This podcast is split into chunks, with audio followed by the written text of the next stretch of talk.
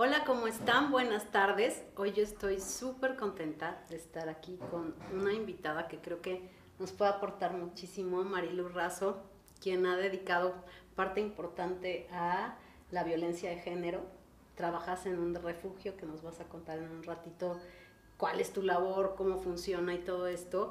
Pero me encantaría que, empecemos eh, definiendo cómo se crea un ciclo de violencia hacia la mujer o de dónde viene, cuál es la raíz de todo esto. Sí.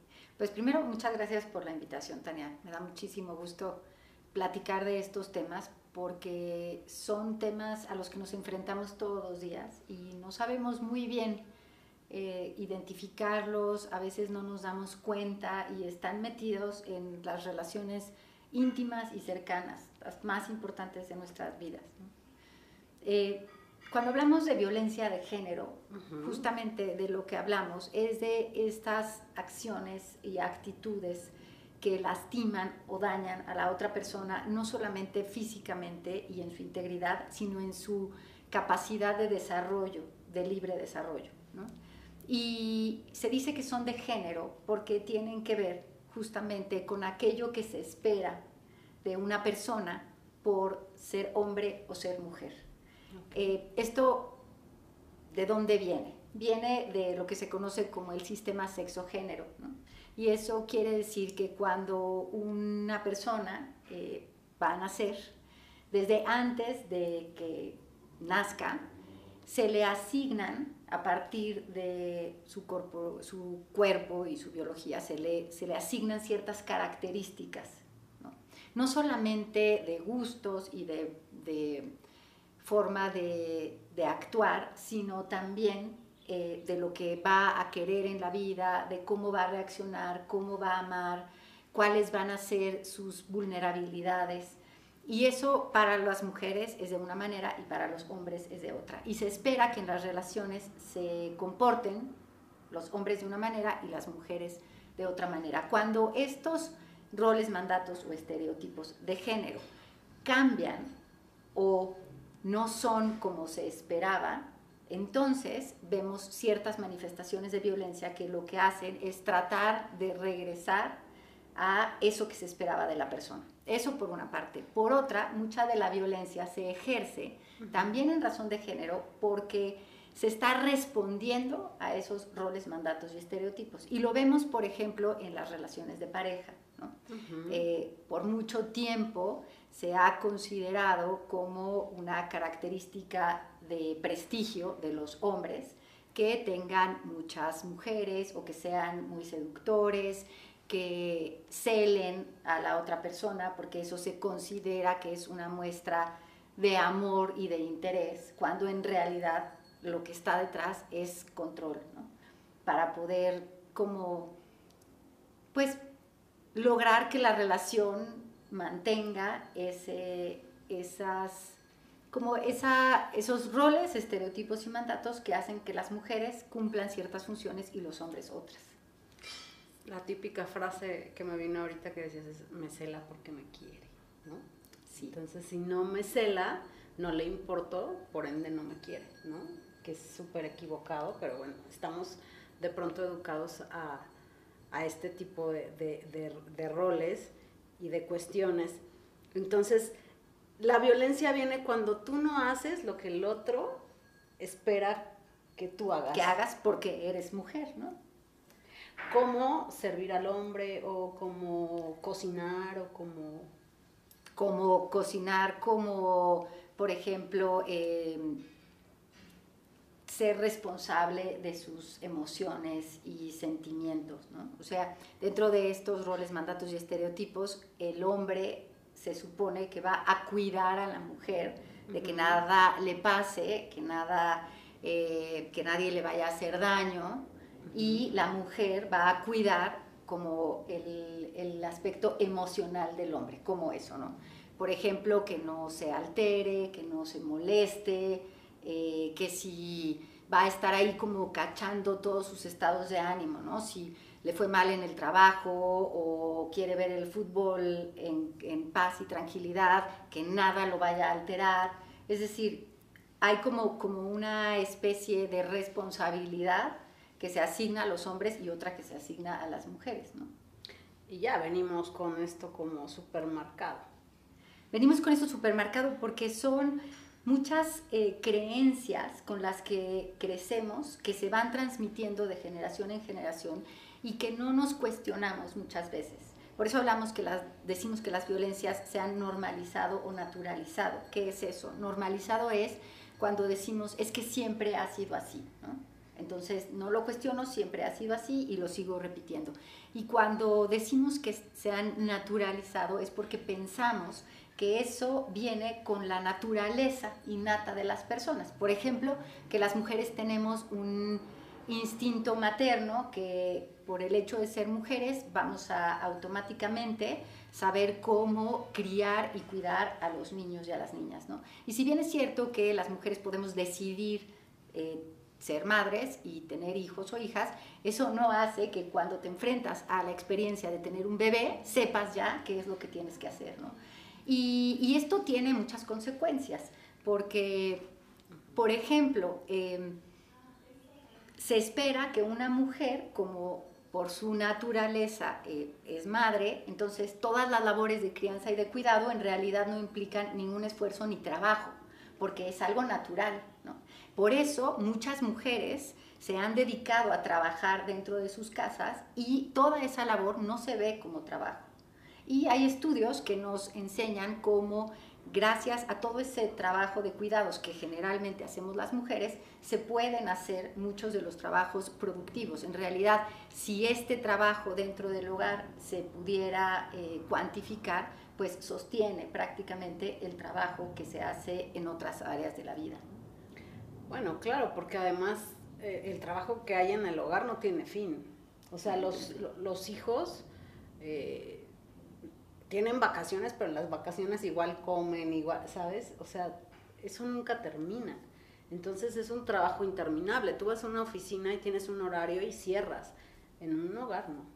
porque se enferman, porque pasan millones de cosas y, y está como toda esta carga hacia la mujer que ella es la que tiene. Pero además también cada vez es más valorado, pero pues es como lo que le toca, ¿no? O sea, y exactamente. Y pues ella que vea cómo le hace. Si no duerme no importa, también tiene que estar mañana la, la comidita caliente, ¿no? Claro, porque justamente es lo que le toca porque es mujer. Ahí estamos viendo justamente cómo hay una naturalización de ciertas cosas y entonces no las cuestionamos, ¿no? Siempre ha sido así y además es porque le corresponde porque es mujer, ¿no? Y entonces eh, además, todas estas diferencias están en un sistema jerárquico. ¿Qué quiere decir eso? Que hay, hay ciertas características que se han considerado masculinas y además que se han identificado con los hombres, que se han considerado a través del tiempo como superiores. Y otras características que se han eh, asignado a las mujeres se han visto como inferiores. ¿no? Entonces, por ejemplo, quiero darles un ejemplo muy, muy como cotidiano, ¿no? Y es, em, ¿cuántas veces no, pues si tienes que acordar con alguien una junta de trabajo y esa persona en ese momento tiene a lo mejor otra actividad de trabajo, te puede decir libremente, en ese momento no puedo porque tengo ya otra junta y todo se acomoda, ¿no? ¿Qué pasaría si esa persona dice, pues no, no puedo en ese horario de trabajo porque tengo que ir a recoger a mis hijos o a mis hijas de la escuela o a un festival infantil? No cabría ni tendría lugar, se vería como poco profesional, como que no es una labor importante, pero no porque no sea una labor importante en sí, sino porque está devaluada, ¿no? Todo lo que tiene que ver con las mujeres, las, las niñas, los niños y la crianza se ha visto como inferior, ¿no? Sí, es que es, eh, por cultura, pues ha, ido tomando un papel la mujer, pero, pero siempre ha sido inferior. O sea, no se le permitía votar, pero no se le, o sea, y entonces hay partes del mundo en el que todavía no se les permiten muchas cosas.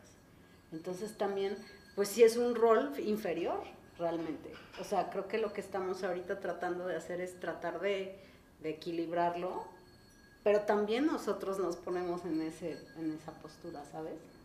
Claro, porque son todas estas creencias que dan forma a eh, pues el papel que juega la mujer o el hombre, pues son creencias que hemos ido aprendiendo y tal cual que no nos cuestionamos. Entonces las reproducimos.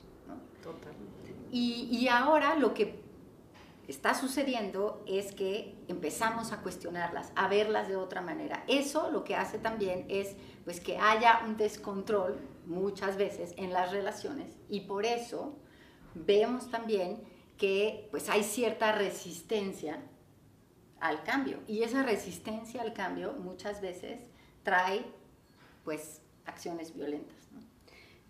Sí, también somos juzgadas por las propias mujeres. Yo amo mucho a mi, a mi madrecita linda, pero un día me dijo, este, ay, mi hijita, pues es que quién te va a querer, porque mira, tú te la pasas viajando y trabajando y pues así que hombre va a querer estar contigo, ¿no? Y ¿sabes qué pasa? Que inconscientemente te lo compras, ¿sabes? O sea, como que de pronto dices, no, no, no, pero sí hay una parte inconsciente que se compra eso, entonces dices, no, pues es que sí, algo muy malo debo de tener, ¿sabes?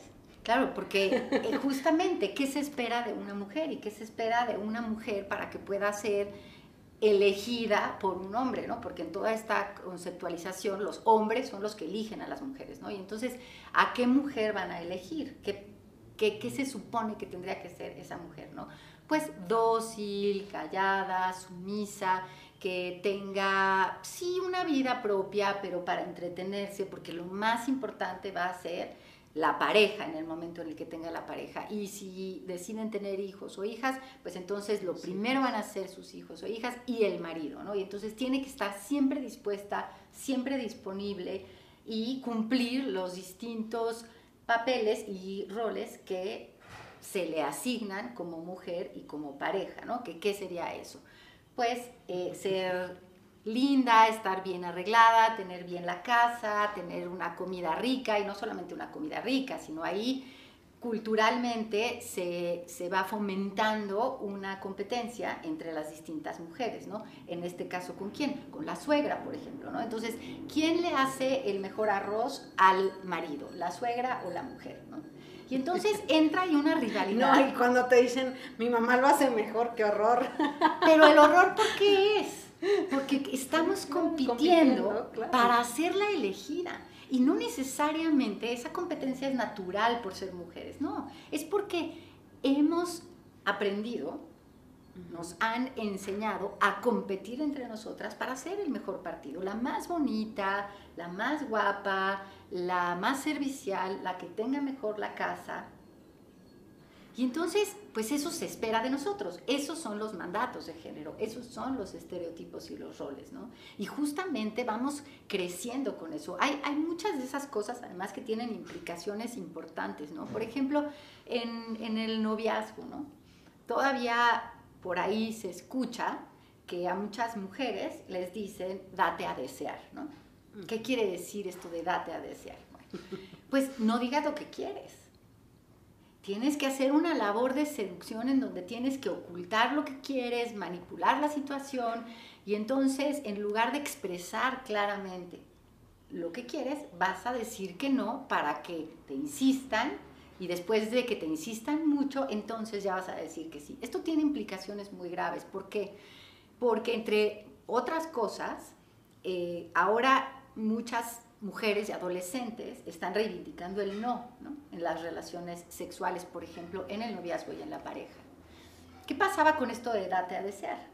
Al niño se le decía, pues la niña se va a dar a desear, ¿no? Entonces tú le vas a querer dar un beso y ella te va a decir que no, pero en realidad no es que no quiera, es que se está dando a desear.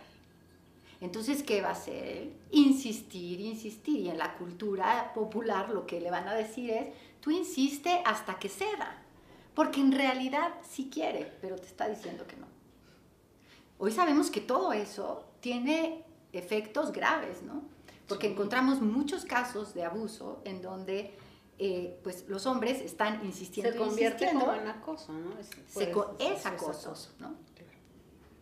¿Qué pasa si cuestionamos eso y decimos, no, tanto los hombres como las mujeres tenemos deseos sexuales y gusto y deseo por hacer muchas cosas, ¿no? ¿Por qué no vamos a ser claros y transparentes unas y unos con otros? ¿Por qué eh, me tengo que esperar a que alguien me invite al cine o a comer solamente porque es hombre. ¿No puedo yo tomar también la iniciativa? Y si no quiero hacerlo... Se asustan. Claro. Es como, o sea, se está brincando el se rol. Está brincando el rol, ¿no? claro. ¿O qué pasa si le digo, pues no, sí soy tu amiga y me caes muy bien, pero no quiero un beso, no quiero eh, otro tipo de relación contigo, ¿no? Claro, pero, pero como existe ese juego que no es honesto, en el que, sí, claro. Y Es como que hay muchas eso, cosas muy, muy, muy aprendidas que, que, que están ahí y por eso se va haciendo complejo. Como lo que decías hace rato, ¿no? Si te cela es porque te quiere, si no te cela es porque no le importas. Cuando una relación sana, pues debería ser libre de celos, ¿no? O sea, como por qué tendrías que demostrar que te importa alguien a través de los celos. Entonces, sí, sí, sí, es que a mí, a mí me gusta mucho este tema, que era lo que te estaba diciendo, me, me apasiona porque es tan profundo, pero con, con- con tanto por, por hacer consciente, Marilu. Creo que nos toca hacer muchísima conciencia a hombres y mujeres de qué es lo que estamos viviendo, cómo estamos atravesando actualmente las relaciones, ¿sabes? De dónde viene. Y por eso es súper importante empezar a entender como todo esto, ¿no? De dónde viene, de dónde nace, dónde está la raíz de todo esto. Y hay muchas creencias, como algunas de las que hemos hablado y otras, que lo que hacen es que veas normal muchas cosas que en realidad sabes que no están bien y que te hacen sentir incómoda y que no te gustan, pero lo que haces es justificarlas. Por eso a veces eh, funciona pensar en, en esta analogía de la rana o el sapo en el agua, que a lo mejor han escuchado, ¿no? Si tú pones a una rana en agua hirviendo, pues la rana va a saltar, ¿no? Pero si tú pones a una rana en agua, pues al tiempo, ¿no? Este, y la vas calentando muy, muy poquito a poco, es imperceptible casi eh, que, que se eleva la temperatura y la rana no se da cuenta. Y llega un momento en que pues, la rana se muere quemada y no se dio cuenta en qué momento el agua se elevó. Y eso pasa con la violencia. Por eso muchas veces la gente dice, bueno, pero ¿por qué vivió una relación violenta? ¿Por qué llegué a una relación violenta? ¿En qué momento pasó esto? Y lo que pasa es que la violencia al principio es prácticamente imperceptible y va escalando, pero al mismo tiempo esto sucede en una relación de afecto, que no empezó con actitudes violentas, sino empezó con muchas cosas que están inscritas en el amor romántico. Algunas sí eran probablemente amor, pero otras en realidad no eran amor, sino estas creencias de actitudes que parecen amor, pero que en realidad son control. ¿Como qué? Como los celos. Eh, a veces... Es que hay ajá. cosas tan, tan, tan pequeñitas, Marilu, como, como, un, como un comentario así de, ¿y, siempre te peinas así? Este, como que no se te ve muy bien eso. O sea, empieza con cosas tan, tan que, que pudiera, o sea, que a lo mejor de repente no te das cuenta y empieza a entrar despacito, despacito, despacito, ¿sabes? O sea, pero, pero ¿qué tendría de malo? O sea, si tú le dices, pero no te gusta mi No, no, nada más era una pregunta. Pero a ti ya te deja una sensación de inseguridad. No me veo bien, este peinado no me queda bien, ¿sabes? Y eso creo que es como, como súper importante de detectar, porque además, o sea, volteas y le dices, pero no me veo bien. No, sí te ves muy bien. Entonces, ¿para qué me.? O sea, ¿con qué intención pusiste ese comentario ahí, ¿sabes? ¿Y qué va a pasar contigo? Si, si, lo que tú quieres es complacer a la otra persona, pues probablemente lo que vas a hacer es no volverte a peinar igual. ¿no? Uh -huh, uh -huh. Y a lo mejor en este ejemplo parecería que no es importante, pero eso se va colando uh -huh. a todas las áreas de tu vida. ¿Por qué te ríes así? ¿Por qué saludas a fulanito? ¿Por qué te comportas así? ¿Por qué vas vestida así a trabajar? No, no, bueno, si quieres está bien, ¿no? Pero son muchas pequeñas manifestaciones. O sea, está bien, pero entonces, ¿para qué me lo cuestiono? O sea, ¿cuál es el fondo de cuestionar como esas? O poner como esa duda en ti. Es como, como una parte que te hace dudar de ti, ¿sabes? Eso es violencia. Eso es violencia, por supuesto. Pero es muy sutil y a veces no te das cuenta. No, no te das cuenta, porque ¿qué haces cuando te dicen eso? No, pues tratas de complacer a la otra persona.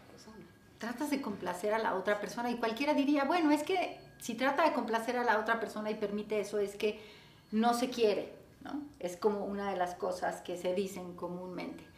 Y lo que está en el fondo no es que no te quieras, ¿no?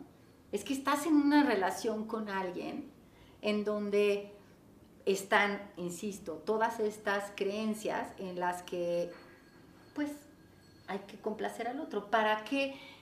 Eh, no es tan importante. ¿Qué más te da peinarte de otra manera si a él no le gusta cómo te ves con el pelo suelto? ¿Qué más te da? No es importante. ¿Qué más te da dejar tu clase de canto los viernes si él quiere ir al cine? ¿Qué más te da?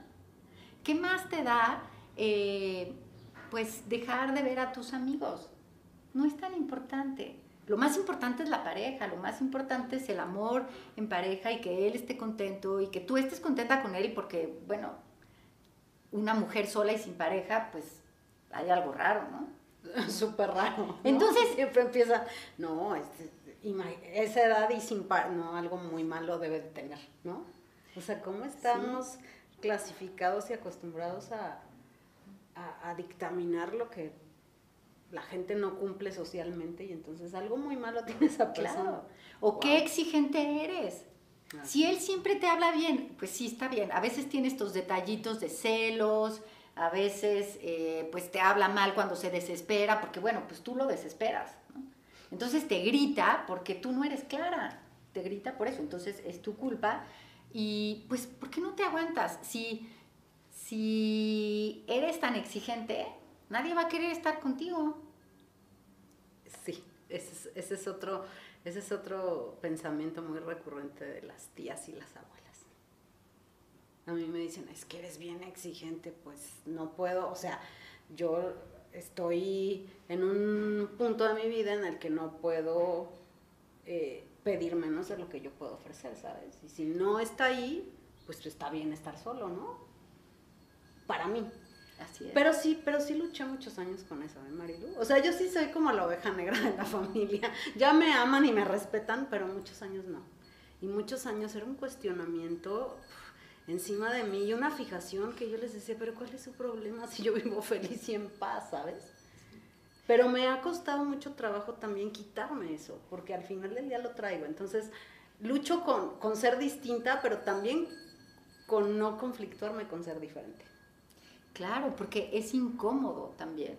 Es incómodo porque cuando te mueves, pues estás violentando, estás cuestionando ese orden en el que las mujeres teníamos que comportarnos de una manera, los hombres tenían que comportarse de otra y lo que se espera en la relación de pareja es pues que estés ahí para ser la buena novia, la buena madre, la buena esposa, ¿no? Y la buena es la que cumple con todos esos roles, mandatos y estereotipos. ¿Y estos ciclos de violencia cómo funcionan? Van creciendo, ¿correcto? O sea, la violencia nunca baja, siempre sube. Siempre sube. Y es muy importante entender el ciclo de la violencia, porque cuando eh, la gente pregunta por qué una mujer no se va, tenemos que entender qué es lo que está pasando en la vida de esa persona y en la relación para darnos cuenta qué es lo que hace que no le sea tan fácil identificar que está viviendo violencia y salirse de ese ciclo. Em, el ciclo de la violencia lo describió una norteamericana, eh, Diane Walker, que lo que hace es que va a identificar tres fases o tres etapas. La primera es pues la etapa del enamoramiento en el que todo es perfecto, todo es complacer eh, el uno al otro, eh, todo es bonito y emocionante, ¿no? Pero después, cuando esa etapa termina, empiezan a haber ciertas manifestaciones de desacuerdo que, que escala y va generando cierta tensión, ¿no? ¿Como qué cosa? Como por ejemplo, em, pues si a él no le gusta que hables con algunos amigos o que te vistas de cierta manera para ir a la escuela o al trabajo o lo que sea, pues te va a hacer comentarios como los que tú decías en hace ratito, ¿no? Nada más que esos comentarios pues van a ir como siendo cada vez más incisivos, más, eh, pues más comunes, y tú ya vas a saber que con cierta mirada ya no le gustó algo de cómo estabas vestida. Ya ni siquiera te va a tener que decir a lo mejor algo, pero con cierta mirada ya vas a saber, chin, algo, algo pasó que ya no hice bien. ¿no? Eso es el momento de tensión, ¿no? que es esta segunda fase. O sea, es enamoramiento, luego viene tensión. Es que hay, eh, hay quien, quien pone como el, el, la primera fase en el enamoramiento porque es como la parte bonita, que después va a ser la luna de miel. Vamos a, a llegar ahí, ¿no? La segunda fase es cuando ya se va generando un momento de tensión. ¿no? no hay una explosión de violencia, pero sí se va generando cierta tensión. ¿no? Por ejemplo, eh, no quedó bien la sopa, ¿no? Y, y, la mujer sabe que ya eso, si ya no le gustó cómo hice la sopa, eso va a generar eh, cierta tensión, ¿no? Yo voy a ver que ya algo no le gustó y se está enojando. O llegué a una fiesta y estoy platicando con algunas amigas, me reí muy fuerte y desde lejos veo cómo eh, me está viendo de cierta manera que ya sé que se enojó, ¿no? Entonces esa es la tensión. Y después lo que viene es la explosión, que es ese momento en donde ya vemos claramente una manifestación, ¿no? Un grito, eh, aventar la puerta, acelerar el coche, romper algo, pegarle a la pared, y entonces este es el momento de tensión. Pero ¿qué pasa después? Regresamos a ese que en el primer momento era el enamoramiento, que en esta segunda parte va a ser la luna de miel, la reconciliación o luna de miel, ¿no? ¿Qué va a pasar? Que él va a pedir perdón. Perdóname, no sé qué me pasó. Bueno, lo que pasa es que también es tu culpa. Ya sabes que no me gusta que hables con fulanito, porque yo estoy seguro que te tira la onda. Entonces ya lo sabías, yo no soy así, yo no quiero golpear ni quiero gritar, ¿Para pero... qué me llevas ahí? ¿Para qué me llevas ahí? Entonces, ¿a quién le está trasladando la responsabilidad? A la otra persona. Entonces, no soy yo, eres tú que me provocas. Y entonces, bueno, después de, de, esto, lo que va a hacer es eso, pedirle perdón y decirle, todo va a estar bien, vámonos a cenar, quiero regalarte la bolsa que tantas ganas tenías, vámonos de viaje a la playa, lo que pasa es que estamos muy tensos y necesitamos ir a la playa, ¿no? Y entonces viene la luna de miel. Pero si no hay un cambio de introspección y de trabajo profundo, lo que va a suceder es que ese evento de tensión y explosión se va a repetir. Y no solamente se va a repetir, sino se va a ir sofisticando y magnificando. ¿no? Entonces, lo que va a pasar a lo mejor en otro momento es que eh, ahora en lugar de gritar, pues a lo mejor lo que va a hacer es romper algo, romper algo o eh, si tú de repente le dices, pues yo ya no quiero esto, quiero terminar la relación, entonces puede utilizar otro tipo de manifestaciones, como qué, como el chantaje. Si tú me dejas, yo me muero. En realidad, tú me habías dicho que me amabas, pero no me amas tanto, porque si me amaras tanto entenderías que yo me enojo porque me estás provocando. Entonces, de alguna manera, en este ciclo, parte de lo que sucede es que se genera una, eh, como una, se transfiere la responsabilidad al otro, ¿no? O sea, todas y todos podemos la enojarnos. La transferencia de culpa, ¿no? Lo llaman en, en psicología que Así te es. transfieren la culpa. Te transfieren la Y culpa. además te la crees. Y tú la asumes. Sí, claro. Porque yo tendría, si yo realmente lo quiero y el amor lo puede todo, Esa frase también es muy recurrida. Así el es. amor lo puede todo. Y entonces con eso del amor lo puede todo, todo lo justifica igual. todo lo justifica. Porque si en, real- en realidad me quieres, pues tratarías de cambiar. Si en realidad me quieres, dejarías tu trabajo para que cuando podamos viajar, porque a mí me encanta viajar, pero si tú no puedes viajar cuando yo tengo tiempo, porque tienes trabajo, pues en realidad no me quieres, porque ¿cómo va a ser más importante tu trabajo que poder estar conmigo? Y ahí vamos viendo las, los distintos tipos de violencia. Por ejemplo, si, si yo te digo, tú tienes un trabajo, ¿no? Y te va súper bien, pero requiere cierto tiempo, ¿no? Y tu pareja le va muy bien también económicamente y entonces pues lo que te va a decir es, ¿para qué trabajas? Si yo te puedo dar todo lo que quieres. En cambio, si estás trabajando, cuando yo te digo que nos vayamos de crucero, pues tú no puedes porque no estás disponible. ¿no? Si en realidad me quisieras, dejarías tu trabajo, pues yo te lo tengo todo resuelto. Y cualquiera diría, ¿no? Pues qué más da, qué increíble. Te tiene todo resuelto, ¿para qué estás trabajando?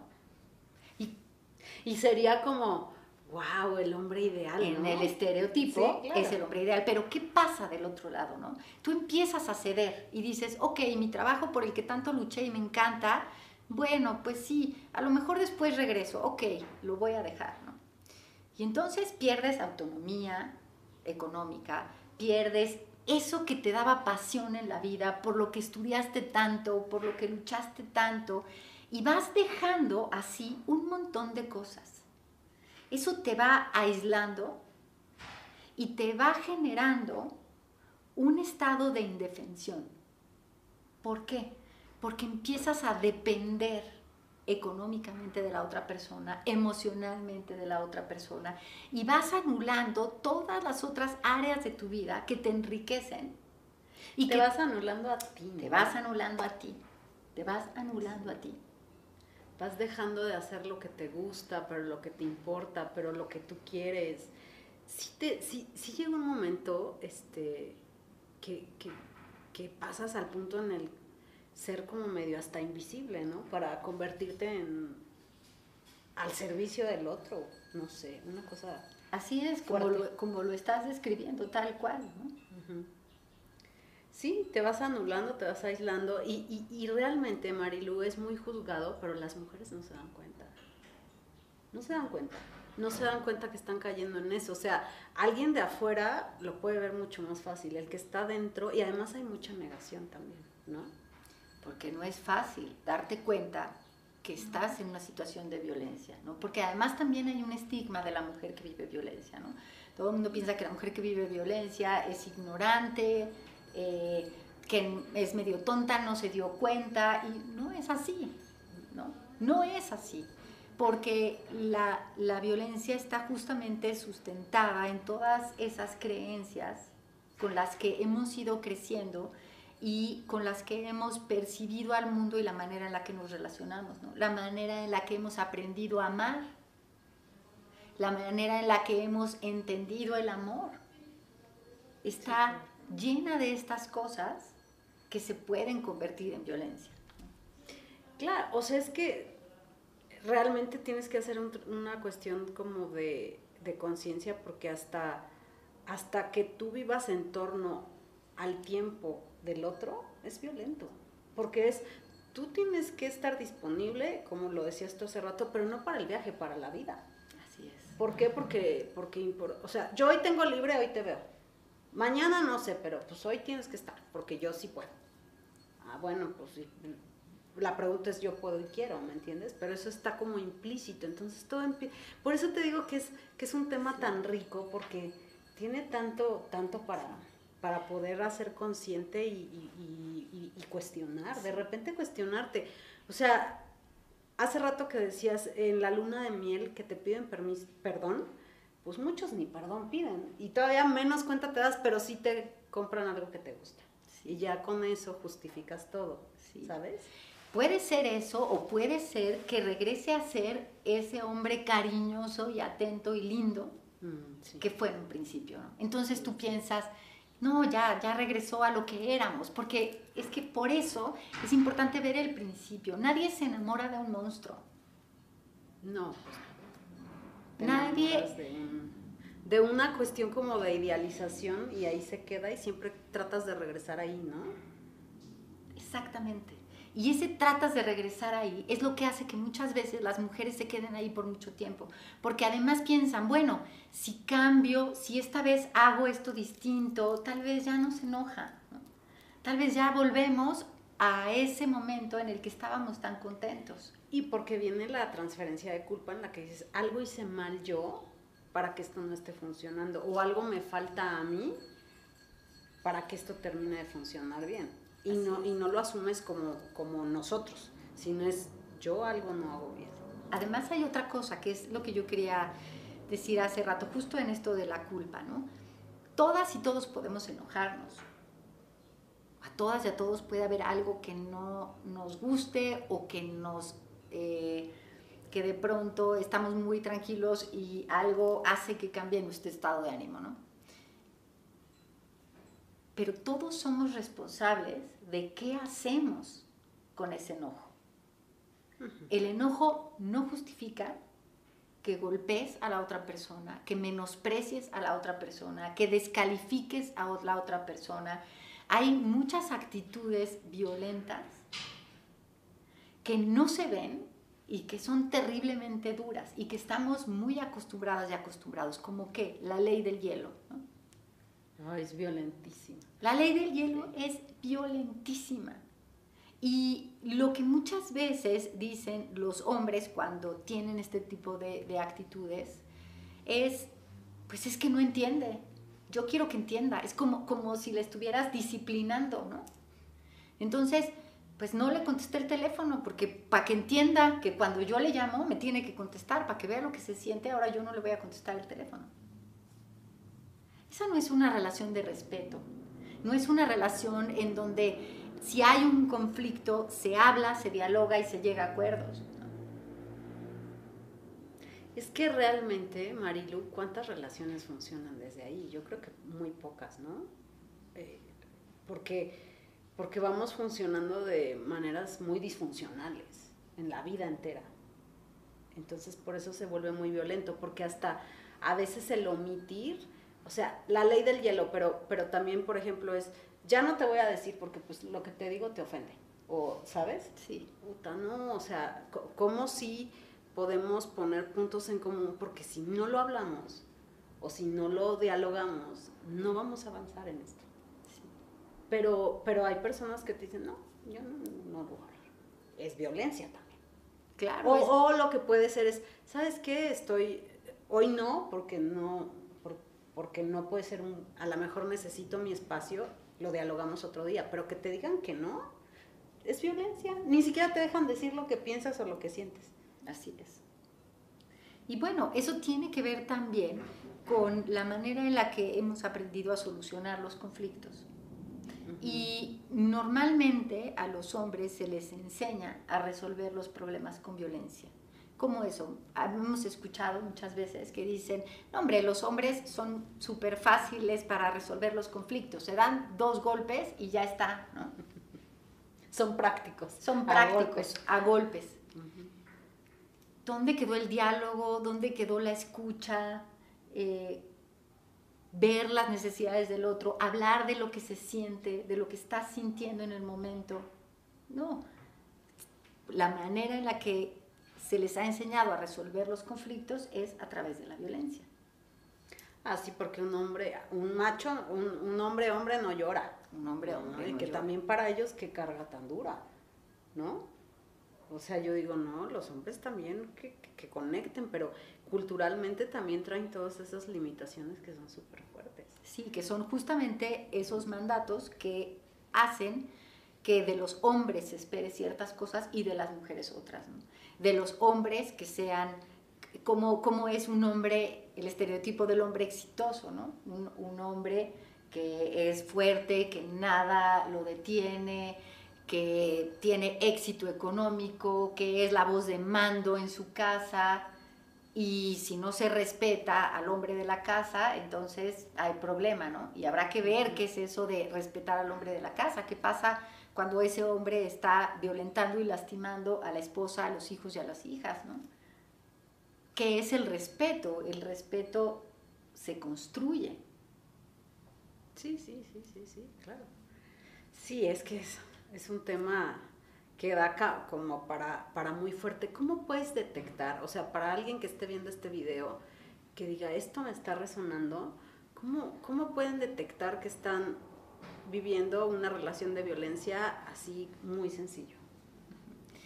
Mira, lo primero es hacerte caso a eso que percibes, intuyes y sientes. ¿no? O sea, si, si hay algo que no te gusta, vale la pena que te hagas caso. ¿no? O sea, si hay algo en la manera que te, que, en la que te habla o se dirige a ti o espera de ti que no te gusta, hacerte caso, ¿no? hablarlo con él, si es posible, en, un primer momento, y estar atenta de si eso se repite o no, pero no justificarlo, porque normalmente lo que hacemos es tender tendemos a justificar las acciones de las otras personas, ¿no? No, es que me hablo mal porque venía cansado del trabajo. Sí, y sabes qué, qué, me parece que es como muy importante también a destacar aquí, Marilú, que cuando no hay voluntad, porque somos bien, somos muy aferrados los seres humanos. Entonces yo te puedo decir, oye, mira, esta forma de hablarme no me parece correcta y que te diga, así soy, ¿eh? Y esto es lo que hay. Así soy yo y yo soy neuras. Yo creo que eso ya empieza a ser un dato en el que dices, bueno, pues es que esto, si no hay voluntad de la otra parte, no va a cambiar. Claro. Entonces, ¿qué pasa si tú te haces caso a que eso no me gustó y no va a cambiar y me voy? estás rompiendo ese ciclo que podría empezar. Pero ¿qué sucede? Que normalmente nos educan a que pues no seas tan exigente porque te vas a quedar sola. No vas a encontrar al hombre perfecto. Entonces es neuras, pero también es divertido y también es de una familia conocida y también tenemos muchas cosas en común. Entonces, bueno, a lo mejor no es tan importante, ¿no? A lo mejor puedo controlarlo de otra manera. A lo mejor puedo eh, hacer que no sea tan neura. Se equilibra. Se equilibra. O yo lo voy a hacer cambiar, ¿no? Porque lo amo tanto que va a cambiar conmigo. Ahí empiezas a justificar eso que en un primer momento no te gustó y empiezas justamente a enrolarte en este ciclo que se va a ir haciendo cada vez más grande, ¿no? Entonces, una es hacerte caso a esas cosas que no te gustan, que te hacen sentir incómoda, ¿no?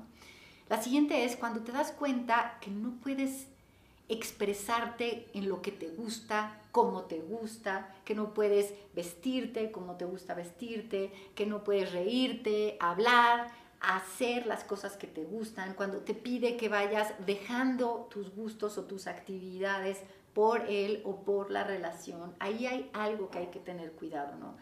Cuando empiezas a quedarte sin tus amigas, tus amigos, porque ya pasa tanto tiempo que ya no los ves o porque a él no le caen tan bien y cuando vamos con mis amigas el ambiente se vuelve medio tenso, entonces prefiero ya no ir y te empiezas a quedar aislada, ahí hay un signo importante que hay que hacerse caso, hay algo que no está bien.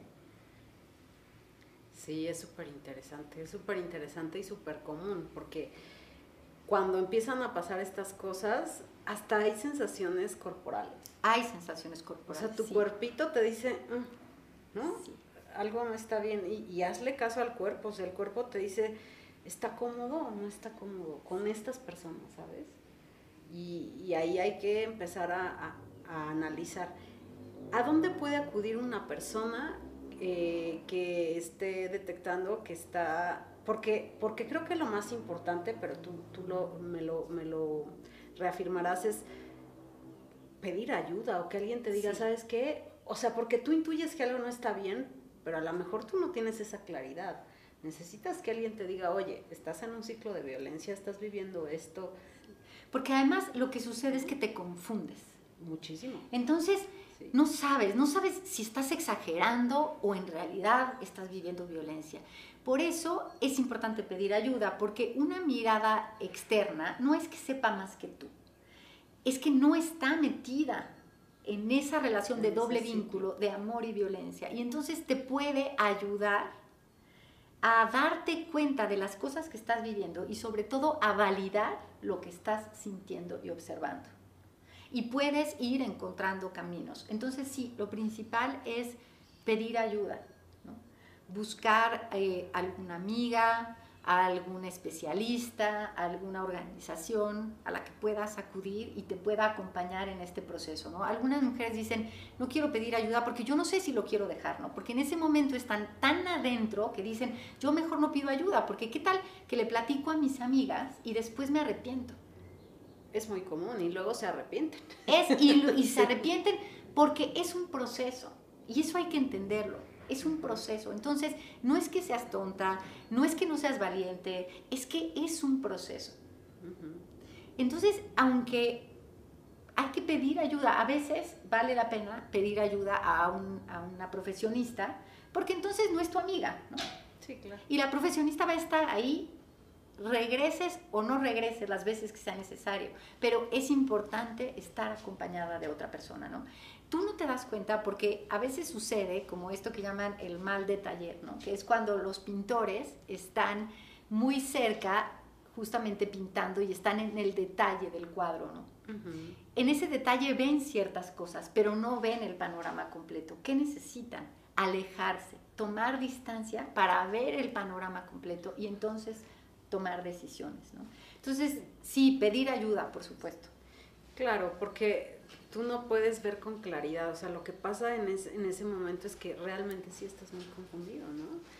y necesitas que alguien neutro o algún amigo, porque luego con los amigos no funciona igual, ¿eh? porque te sientes como a veces como hasta juzgado, ¿no? O la gente se siente juzgada, porque también tendemos a ser como muy duros y decirle, oye, pero ¿cómo estás permitiendo? Y, ¿no?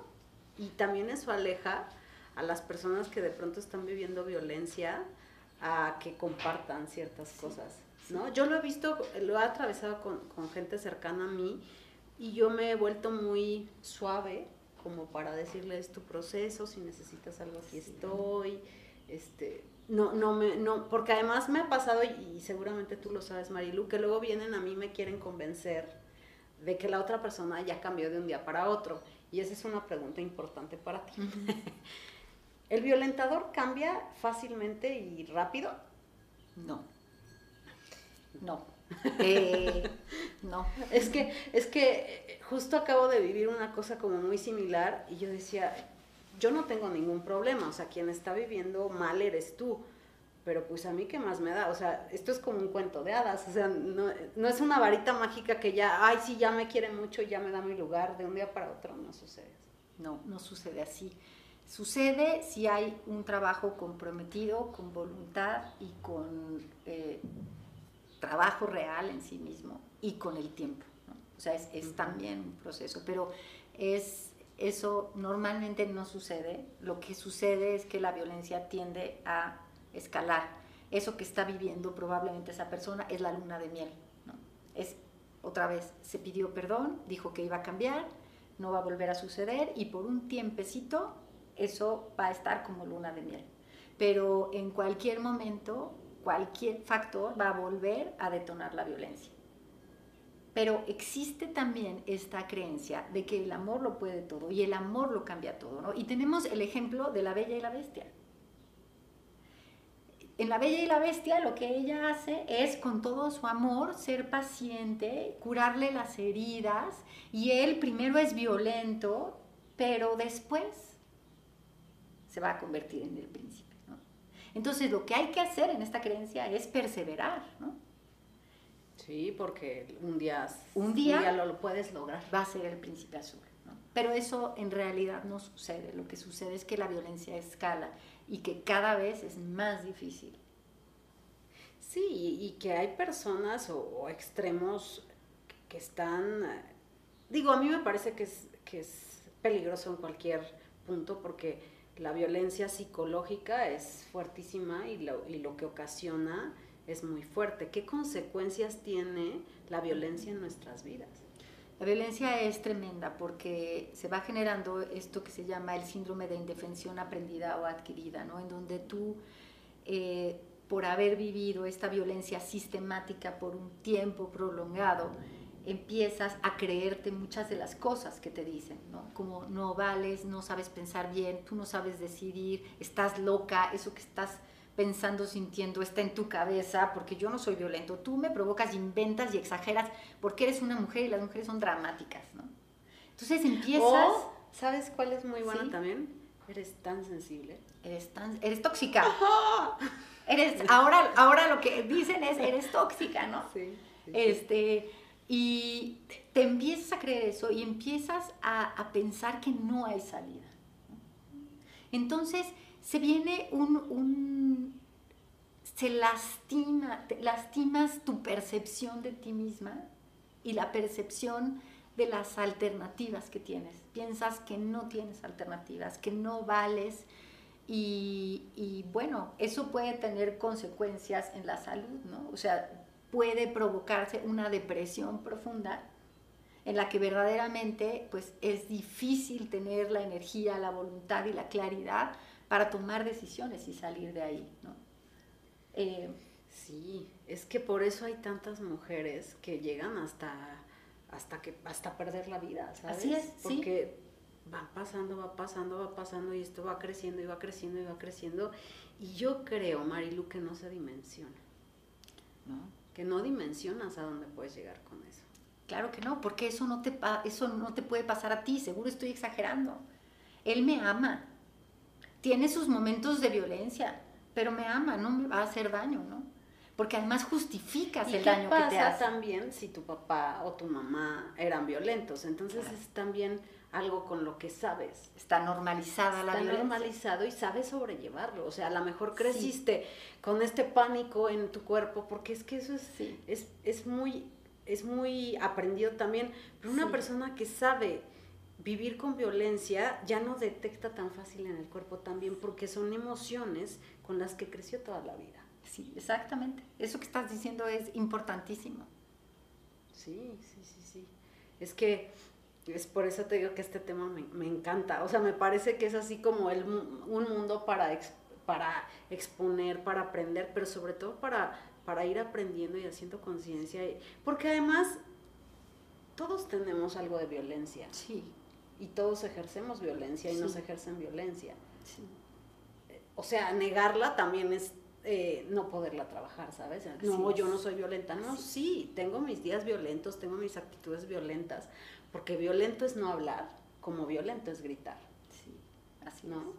Entonces, es súper importante como, como hacer pausitas y, y de pronto hacer como este, yo, yo platicaba el otro día con una amiga y le decía, es que hacer consciente la violencia en tu vida es un trabajo diario, ¿no? Así es. En el momento en el que dices, ay, estoy siendo violenta yo, porque también a veces somos violentas con los hombres, y minimizarlos es violencia, y todo eso es violencia. Exactamente. Eh, lo que dices es importante, es un trabajo de todos los días en el que vale la pena revisar por qué hacemos lo que hacemos, por qué decimos lo que decimos y lo vamos repitiendo sin darnos cuenta de qué estamos diciendo. Eh, un, un, hombre que a lo mejor no está en este estereotipo de masculinidad del que hemos hablado, que a lo mejor no tiene éxito económico, ¿no? pero se dedica a ciertas actividades que le permiten sostenerse y está contento con su vida, pero no es esta imagen del proveedor exitoso. Y, y, en estos estereotipos muchas veces se les cierra la puerta a establecer una relación porque no cumple el estereotipo. ¿no? Sí, claro. Y es violento para él. Estamos cerrando la posibilidad. O sea, muchas veces lo que sucede además entre los hombres es que cuando hay hombres que no están cumpliendo con este estereotipo de masculinidad, viene una violencia terrible del resto de los hombres, ¿no? Eres un mandilón, eres un mantenido, no eres exitoso, este, ¿qué onda con tu hombría, ¿no? ¿Por qué, ¿Por qué dejas que te hable así? ¿Por qué, ¿Por qué la dejas ir a trabajar?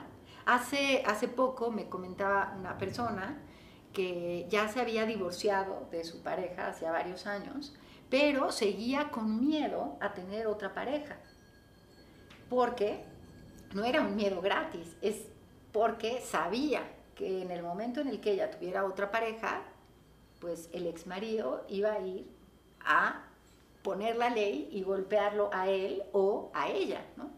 Porque está esta creencia de que eres mi mujer para siempre, ¿no? De parte, es mi vieja. Es mi vieja. Sí. Y nadie puede ahí y ahí entra como parte importante del trabajo que tú, que tú haces hace varios años y actualmente cuéntame en, en qué estás y qué función tienen estos lugares. Se llama Espacio Mujeres para una Vida Digna, Libre de Violencia, va a cumplir 15 años este, en septiembre Y eh, tenemos un centro de atención externa, un refugio y una casa de transición. Son espacios de prevención, atención y protección para mujeres que viven violencias. Algunas de ellas llegan con sus hijas y sus hijos. En el centro de atención externa eh, eh, hay psicólogas, psicólogas infantiles, abogadas y trabajadoras sociales y las mujeres pueden ir a consulta externa y regresan a sus casas. ¿no? Sin embargo, cuando hay mujeres que su vida o su integridad está en riesgo, entonces se les ofrece el espacio de refugio, en donde están en un periodo de alrededor de tres meses. Y ahí, además de tener todo lo que una casa necesita, pues hay un equipo de profesionistas en donde hay psicólogas, trabajadoras sociales, abogadas, doctora, pediatra, eh, maestras, hay talleres de distintos tipos, eh, talleres de inserción laboral y talleres también de cada una de las áreas. ¿Por qué esto? Porque una de las cosas que buscamos es que las mujeres puedan conocer sus derechos. Entonces, por ejemplo, hay un taller de jurídico, de derecho, en donde las mujeres conocen la legislación, saben qué es lo que pueden hacer y son ellas las que van a tomar las decisiones y el equipo las va a acompañar en esas decisiones que van a tomar. pueden identificar las violencias que vivieron, cuáles son los caminos que tienen, entonces hacen un plan de vida para que cuando egresen del refugio sepan qué hacer, ¿no? Y a dónde ir y qué decidir. Y por último, la casa de transición es una casa de puertas abiertas en donde las mujeres están ahí sobre todo para fortalecerse económicamente y empezar una vida distinta. Y nosotras somos parte de la Red Nacional de Refugios, en donde están eh, distintos espacios de atención también y eso lo que nos permite es pues eh, fortalecernos entre nosotras y hacer una pues una labor de referencia y contrarreferencia. Eso quiere decir que si no hay espacio en algún refugio, pues pueden estar en otro refugio de la República o si están en riesgo en ese estado de la República, pueden irse a otro estado de la República.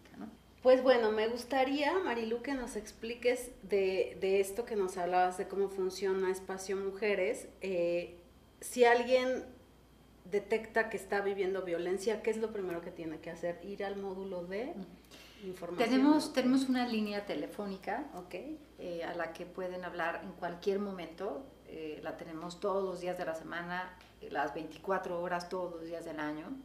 Ahorita la ponemos para que... Sí, normalmente eh, lo que hacemos es agendar una primera cita. Bueno, si la mujer está en una situación de extrema violencia y riesgo, se le da la atención a través del teléfono, se hace con ella un, un, plan de emergencia y de acción.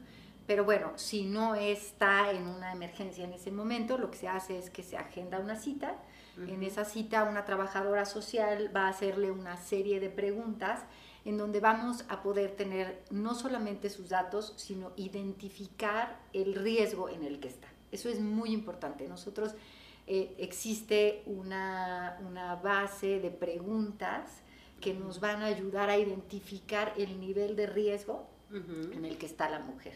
Una vez que se hace esta primera entrevista y se identifica el nivel de riesgo, se le van a ofrecer a la mujer las alternativas que tiene y lo que la institución puede hacer, ¿no? Entonces, si, si se ve que hay nivel de riesgo alto, que su vida y su integridad estén en riesgo, entonces se le ofrece un espacio de refugio, se le explica qué es lo que va a pasar en el refugio, qué es lo que tiene que hacer y de manera voluntaria, si ella quiere, entonces se hace el ingreso a refugio. Si no, lo que se hace es agendar ya una cita periódica para atención psicológica, asesoría jurídica o de trabajo social.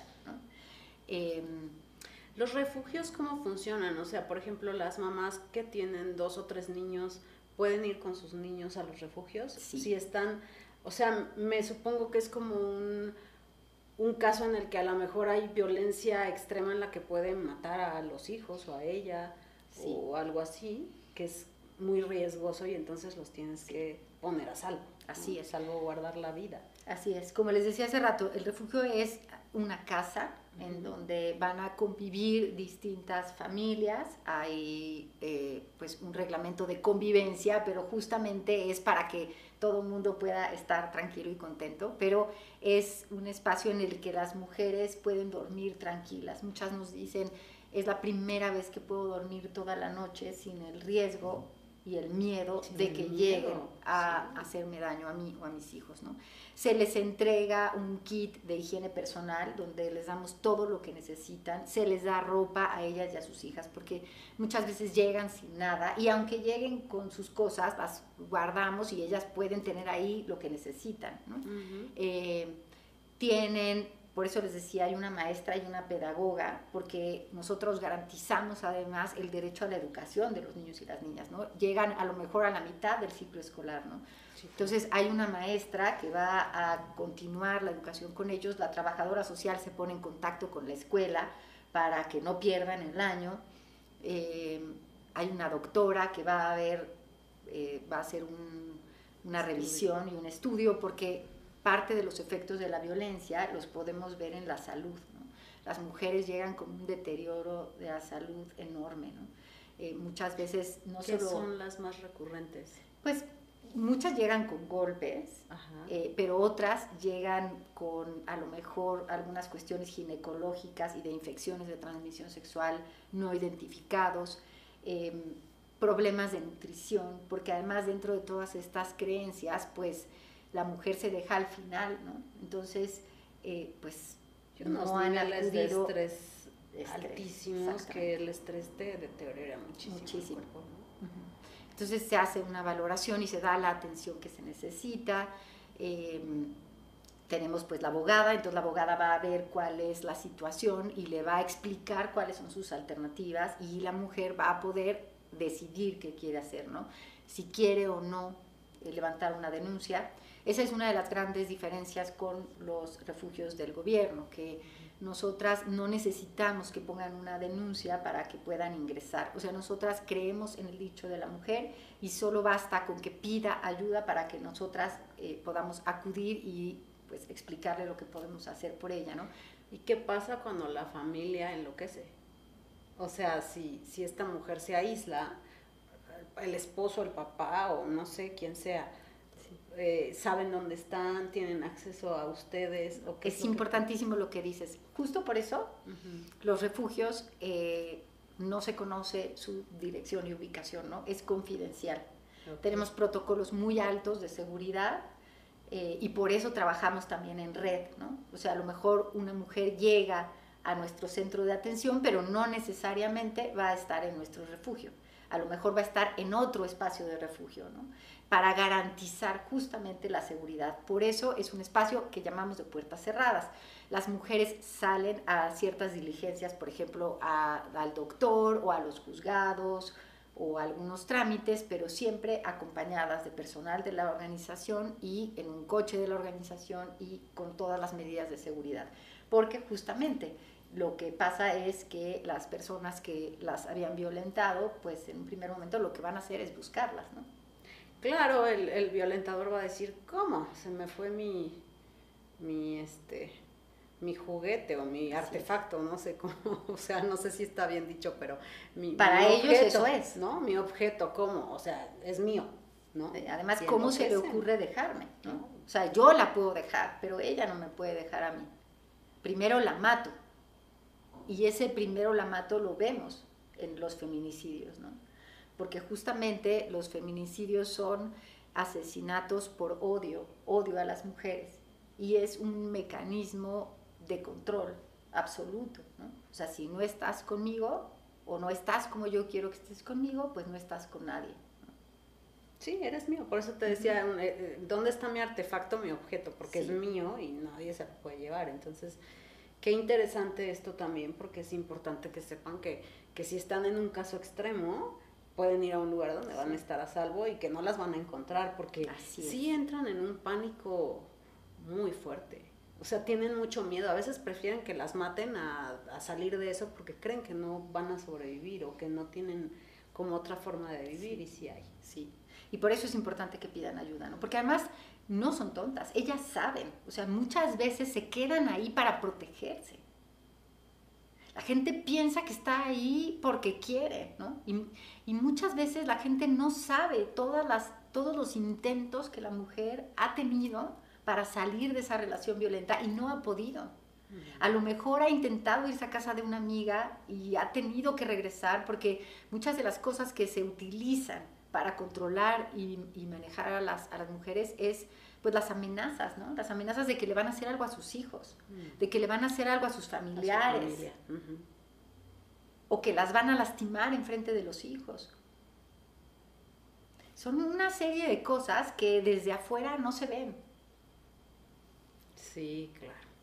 Pues qué, qué buena labor, qué, qué bonito trabajo, Marilu. ¿Cómo le haces para que no te afecte?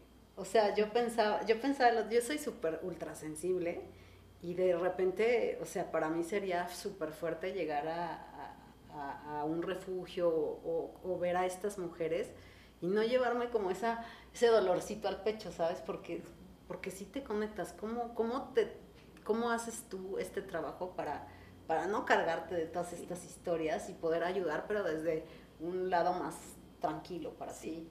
todas las personas que trabajamos en, este tema y que estamos en estas organizaciones, en Espacio Mujeres, trabajan 30, 30 mujeres, 30 personas que no solamente tienen eh, conocimiento en su disciplina, ¿no? en derecho, en psicología, sino que además tienen conocimiento en derechos humanos, en violencia contra las mujeres y que están constantemente actualizándose. Y tenemos un programa muy importante de contención emocional para el equipo de manera conjunta y además de trabajo eh, terapéutico individual para poder justamente tramitar y, y, pues darle un lugar a todo eso que estamos escuchando porque no, está, no es ajeno a nosotras además. Nosotras también somos mujeres.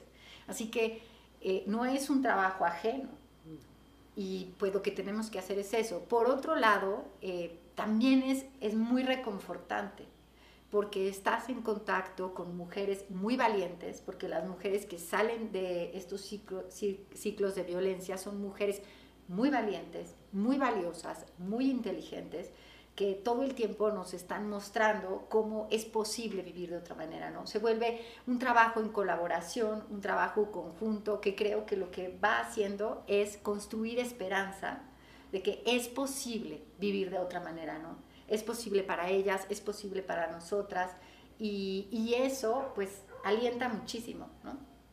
Claro, porque además sí son mujeres tan valientes, porque hay muchas que no lo logran y no necesariamente porque no sean valientes, ¿no? sino porque, no, pudieron salir de ahí. no pudieron salir de ahí, no tuvieron el apoyo o simplemente la violencia fue tan alta que no les permitió otra cosa. ¿no?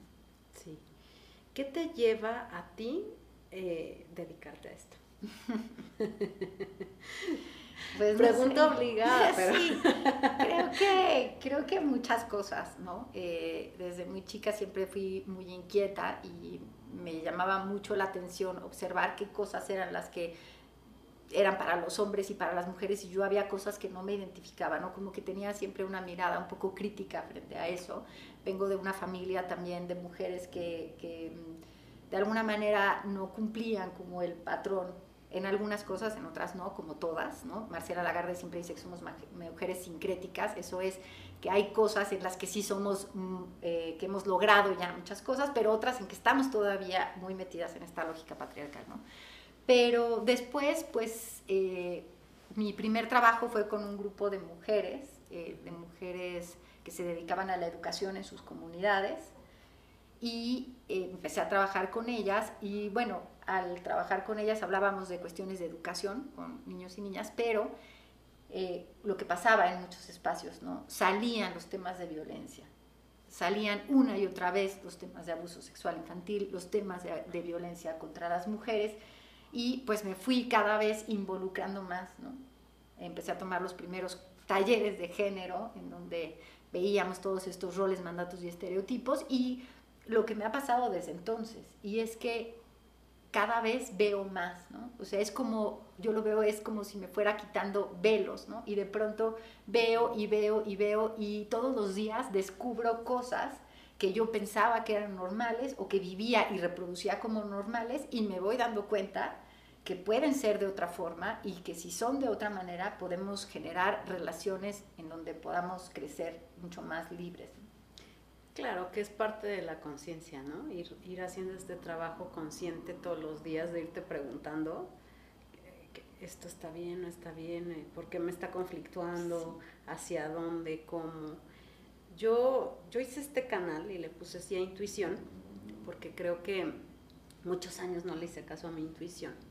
Y, y el día que la aprendí a, a, conectar y a escuchar, me he dado un salto como cuántico, ¿sabes? Por eso es algo que, que yo quiero compartir y, y, poner así. ¿Cómo sirve la intuición o cómo, cómo utilizar la intuición en la violencia? La intuición es básica y, y tal cual vamos aprendiendo a darle peso e importancia a la intuición, porque dentro de la educación que se nos da normalmente a las mujeres es poner siempre las necesidades y lo que los otros quieren y necesitan.